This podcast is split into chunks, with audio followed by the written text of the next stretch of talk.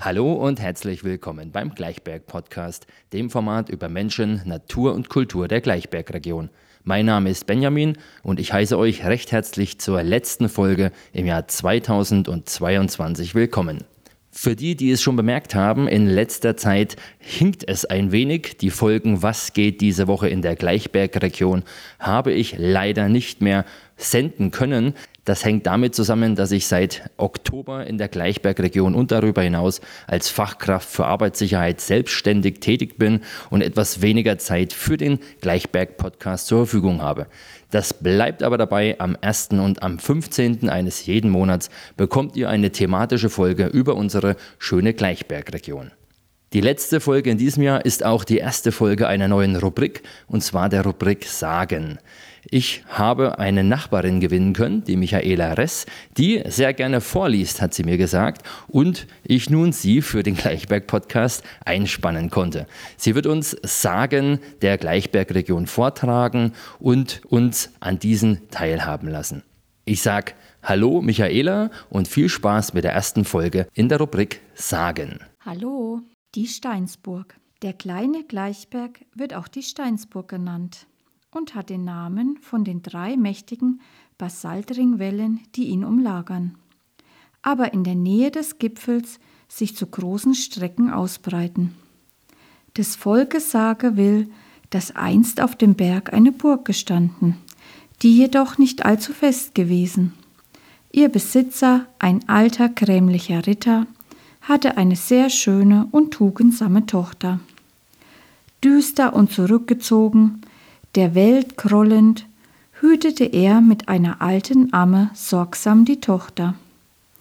Doch die Liebe, die überall ihre Wege findet, fand sie auch zum Herzen des Burgfräuleins. So minnte ein jugendlicher Ritter, mit dem sie oft außerhalb der Ringmauer Zwiesprache hielt, wenn der Vater fern und auf der Jagd war. So kam es dahin, dass der junge Ritter bei dem Alten um die Hand der Tochter geziemtlich anhielt. Doch mit Hohn wurde er zurückgewiesen, da der Alte gar nicht daran dachte, die Tochter zu verheiraten. Der beleidigte junge Ritter drohte mit einem feindlichen Überfall und verließ traurig und zornig die altersmosche Feste, deren Mauern keinem Sturm Trotz bieten konnten. Jetzt erfasst Bangen den alten Burgherrn. Er ruft den Bösen zu Hilfe und verheißt ihm die Tochter zum Lohne. Wenn er ihm die Burg mit einem unübersteigbaren Mauerring umgürte, bevor der nächste Hahnenschrei den Tag verkünde. Der Böse willigt ein, und es beginnt nun in Hass der Bau.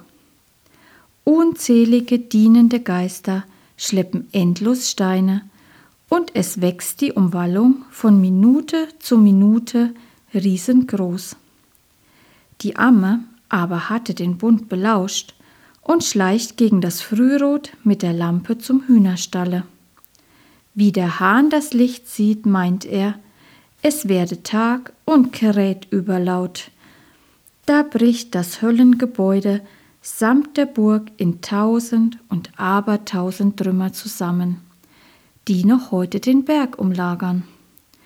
Der Teufel, der noch einen Felsen als Schlussstein schleppt, lässt ihn vor Schreck auf einen Berg bei Thema fallen und errafft dafür des alten Ritters Seele. Dem jungen Paar stand kein Hindernis zu seiner Verbindung mehr im Wege. Immer noch sagen die Leute, man erblicke die Treppen des alten Schlosses und ein großer Schatz liege noch im Bergschoße, der nur durch eine weiße Blume gehoben werden könnte. In der Geisterstunde lässt sich auch droben eine wandelnde Jungfrau erblicken. Sehr schön. Vielen lieben Dank, Michaela. Das war auch schon die letzte Folge des Gleichberg Podcasts in diesem Jahr. Ich wünsche euch eine wunderschöne Vorweihnachtszeit, eine schöne Weihnachtszeit und rutscht mir gut ins neue Jahr. Bis 2023. Macht's gut, euer Benjamin.